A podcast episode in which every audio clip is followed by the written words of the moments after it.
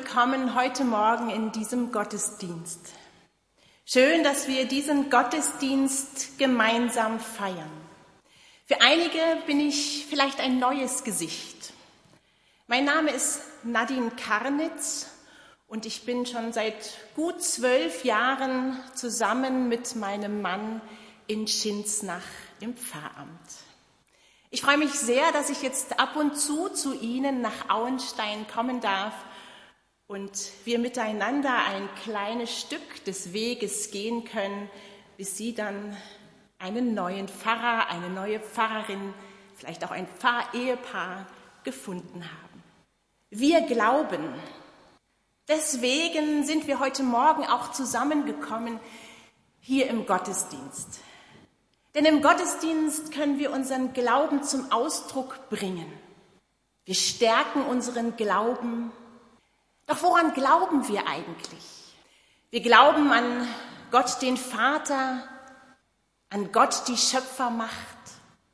Wir glauben an Jesus Christus, der als Sohn zu uns auf die Erde gesandt wurde und der auferstanden ist. Wir glauben an den Heiligen Geist, der mit seiner Kraft wirkt, hier und jetzt. Das hört sich wunderbar an, woran wir glauben. Und doch merken wir, es gibt Situationen im Leben, da ist es eine ganz schön große Aufgabe zu glauben. Hier in der Welt erleben wir so vieles und trotzdem glauben wir. Wir leben in diesem Widerspruch. Wir glauben und haben doch so viele Fragen. Und von diesem Widerspruch hören wir in diesem Gottesdienst. Wir tauchen nachher in der Predigt ein in einen wunderbaren Text aus dem Markus-Evangelium, wo ein Vater glaubt und doch an seine Grenzen kommt.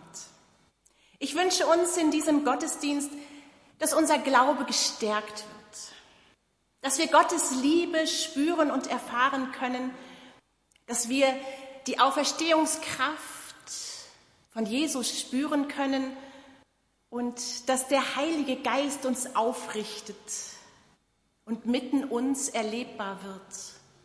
Das wünsche ich uns, wenn wir jetzt diesen Gottesdienst feiern. Amen. Ich lade Sie ein, zu beten.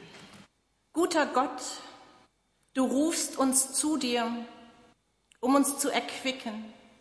Wir dürfen mit allem kommen, was uns bewegt. Du empfängst uns mit offenen Armen und dafür danken wir dir. Du bist unser Rückzugsort, unser Hoffnungsschimmer. Es tut so gut, mit dir in Kontakt zu treten. So bringen wir dir, was in uns liegt, unseren Dank und unsere Freude, über all das Gute in unserem Leben. Wir bringen dir unsere Bitte um Besserung, denn manchmal liegt so vieles schwer auf unserem Herzen. Durchströme unser Herz mit deiner Liebe, damit es aufatmen kann.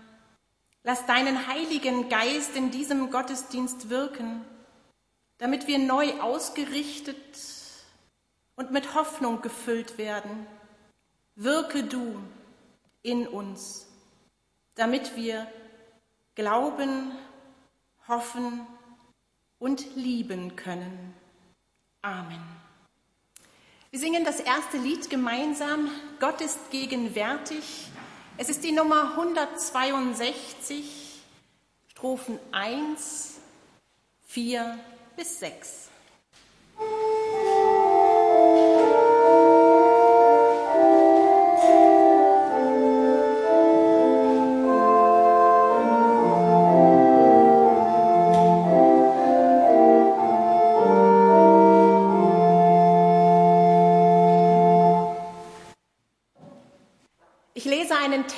von Theresia Oblasser.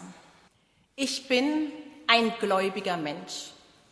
Meistens glaube ich, was ich höre.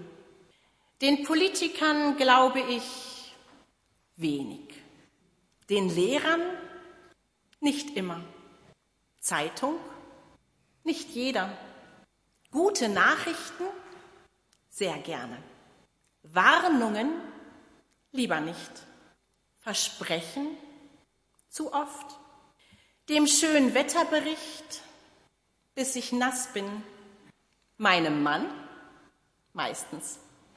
Dem Dorfklatsch kein Wort. Ich glaube nicht, dass ich alles weiß, immer recht habe, mich nie irre.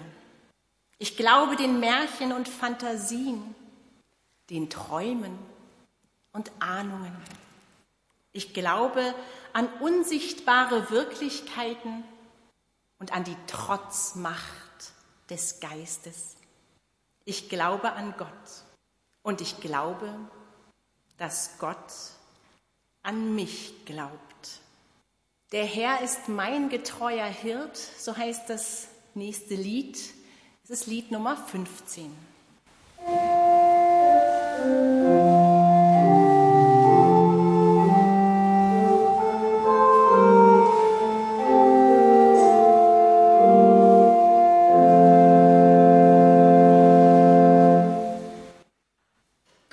Dank, wir glauben. Alles ist möglich denen, die da glauben, so sagt es Jesus selbst. Wie wunderbar. Dann können wir ja mutig unseren Weg durchs Leben gehen. Wir glauben. Gott sei Dank. Was soll uns da noch passieren? Wir müssen leider wieder auf den Boden der Tatsachen zurück, denn ganz so einfach ist das nicht. Das wissen wir alle. Wie soll es auch einfach sein in dieser Welt, wenn ich überall höre, was passiert? So vieles bedroht unser Leben im Großen, im Kleinen. Und dagegen anzuglauben, ist gar nicht einfach. Das erlebt auch ein Vater im Markus-Evangelium. Er hat einen Sohn, der von einem Geist besessen ist. Zuerst geht er zu den Jüngern und bittet sie, den Geist auszutreiben. Aber ihnen gelingt das leider nicht. Jesus bekommt die Szene mit. Ich lese aus dem Markus-Evangelium, aus dem elften, nein, Entschuldigung, aus dem neunten Kapitel. Da rief Jesus, bringt das Kind her zu mir. Sie brachten es. Als aber der böse Geist Jesus erkannte, zerrte er den Jungen hin und her. Der stürzte zu Boden, wälzte sich umher und der Schaum stand ihm vor dem Mund. Wie lange leidet er schon darunter? fragte Jesus den Vater. Der antwortete, von Kindheit an. Schon oft hat ihn der böse Geist in ein Feuer oder ins Wasser geworfen, um ihn umzubringen. Hab doch Erbarmen mit uns. Hilf uns, wenn du kannst. Wenn ich kann, fragte Jesus zurück. Alles ist möglich denen, die da glauben. Verzweifelt rief der Vater. Ich glaube ja. Hilf meinem Unglauben. Als Jesus sah, dass die Menschenmenge immer größer wurde, bedrohte er den bösen Geist. Du stummer und tauber Geist, ich befehle dir, verlass dieses Kind und kehre nie wieder zu ihm zurück.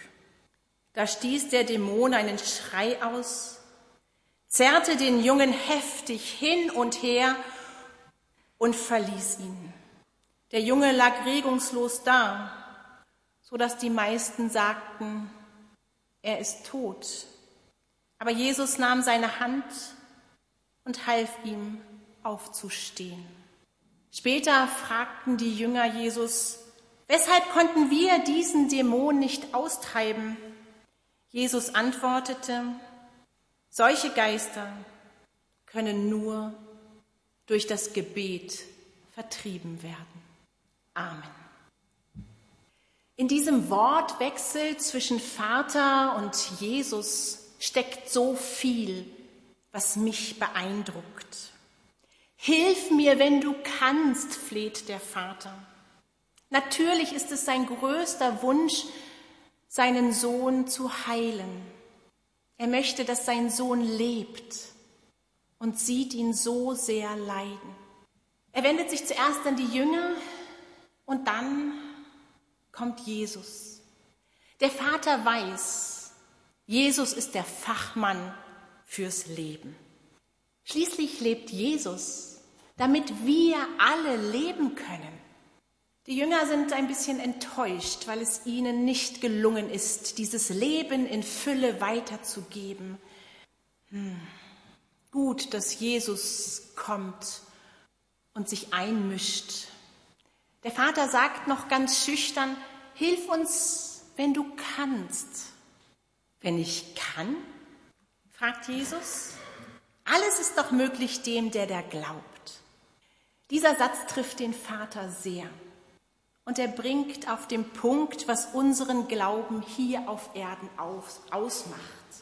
Wunderbare, tiefe Worte sind das.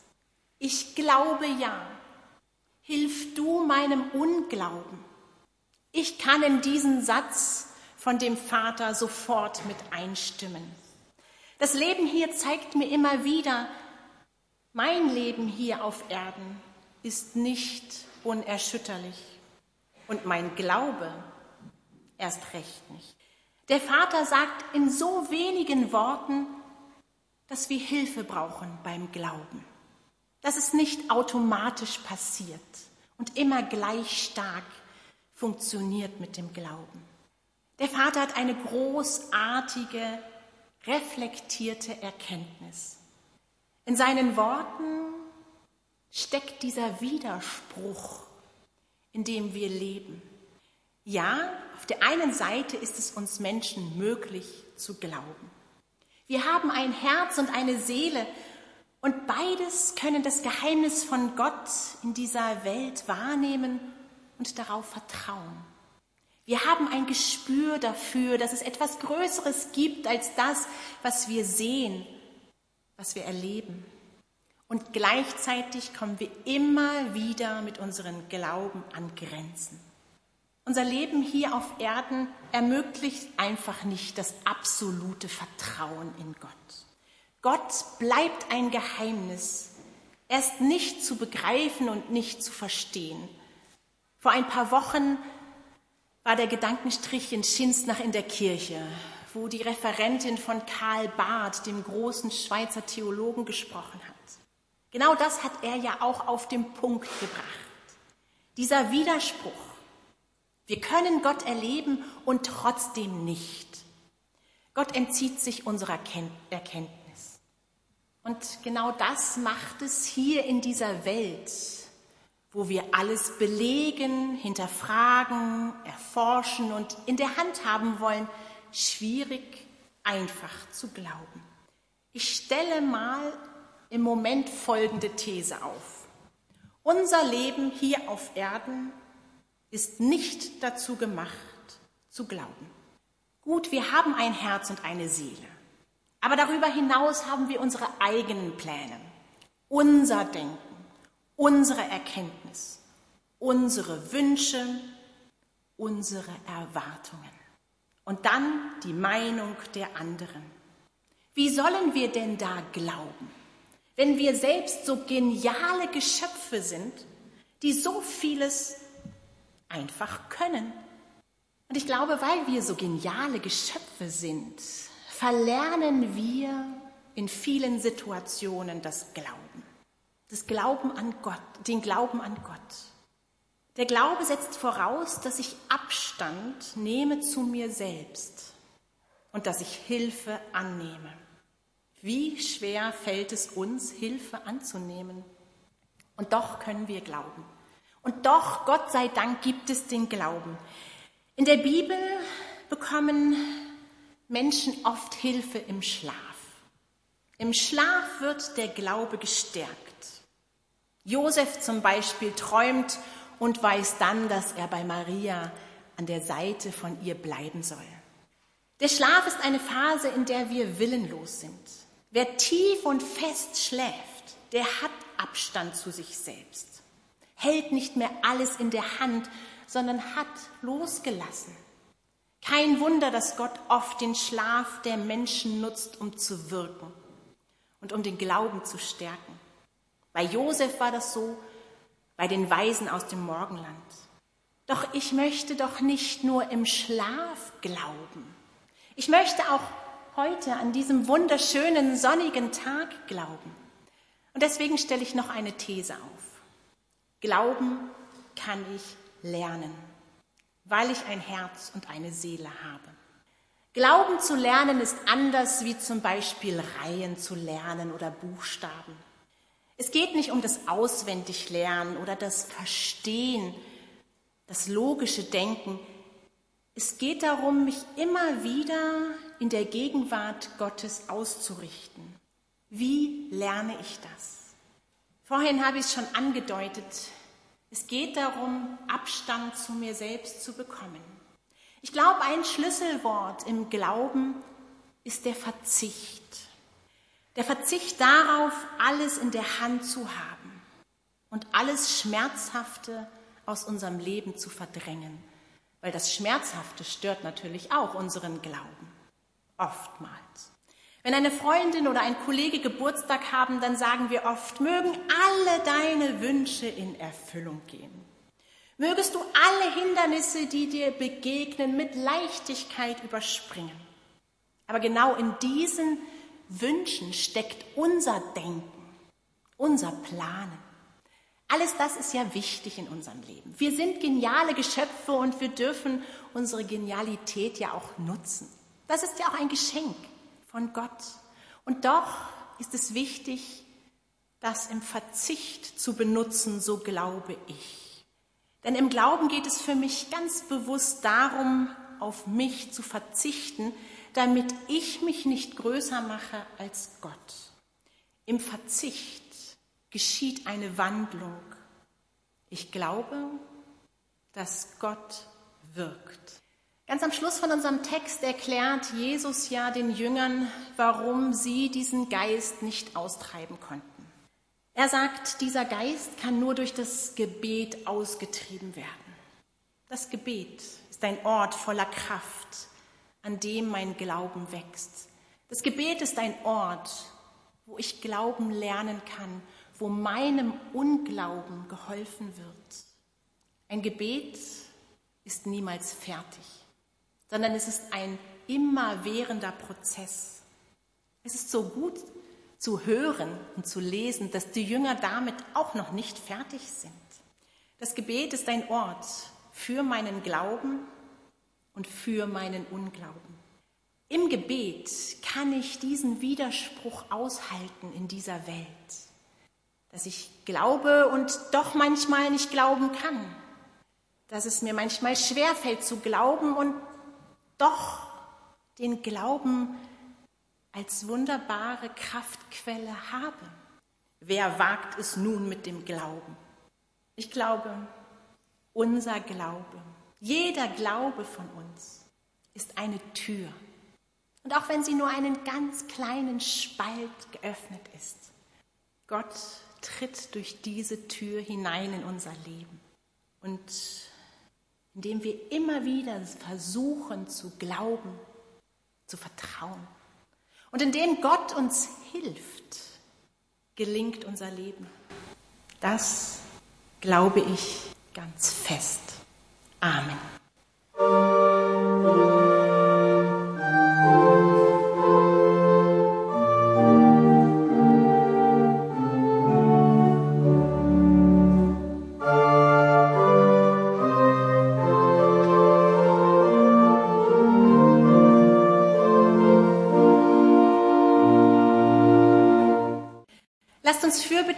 Halten und wenn möglich bitte ich Sie dazu aufzustehen. Guter Gott, du wirkst hinein in unseren Glauben und durch unseren Glauben. Du wirkst, wenn unser Tag beginnt und auch in der dunklen Nacht.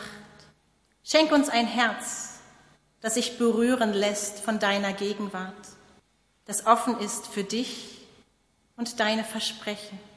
Guter Gott, du bist immer da Gib du uns Halt durch deine Gegenwart, damit das Leid um uns herum und in der Welt uns nicht den Boden unter den Füßen wegzieht.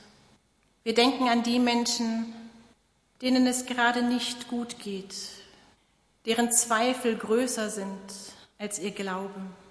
Wir nennen dir die Kranken, die Einsamen, die Verzweifelten, die Trauernden, die Sterbenden. Lass sie in deiner Liebe Geborgenheit finden.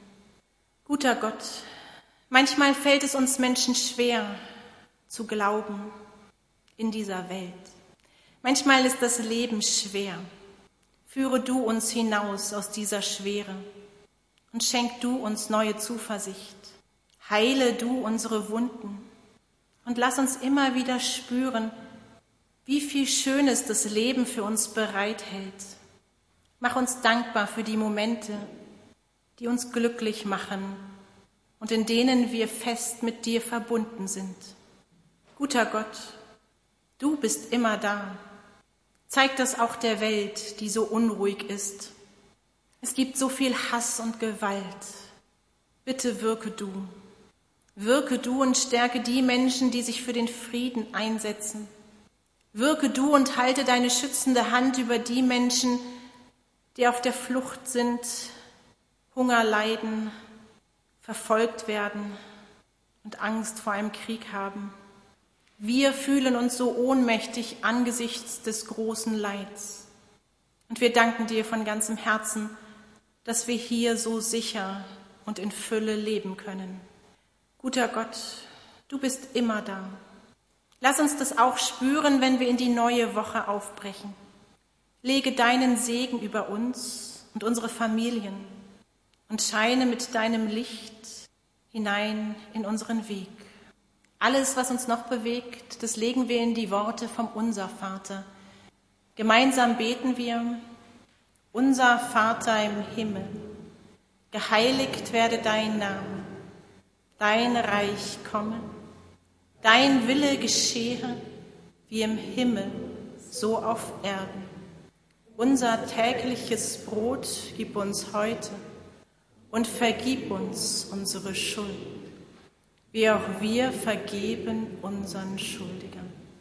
Und führe uns nicht in Versuchung, sondern erlöse uns von dem Bösen. Denn dein ist das Reich, und die Kraft und die Herrlichkeit in Ewigkeit. Amen. Vor dem Segen singen wir noch ein Segenslied. Sie dürfen gern wieder Platz nehmen. Es ist das Lied 342, Ach bleib mit deiner Gnade.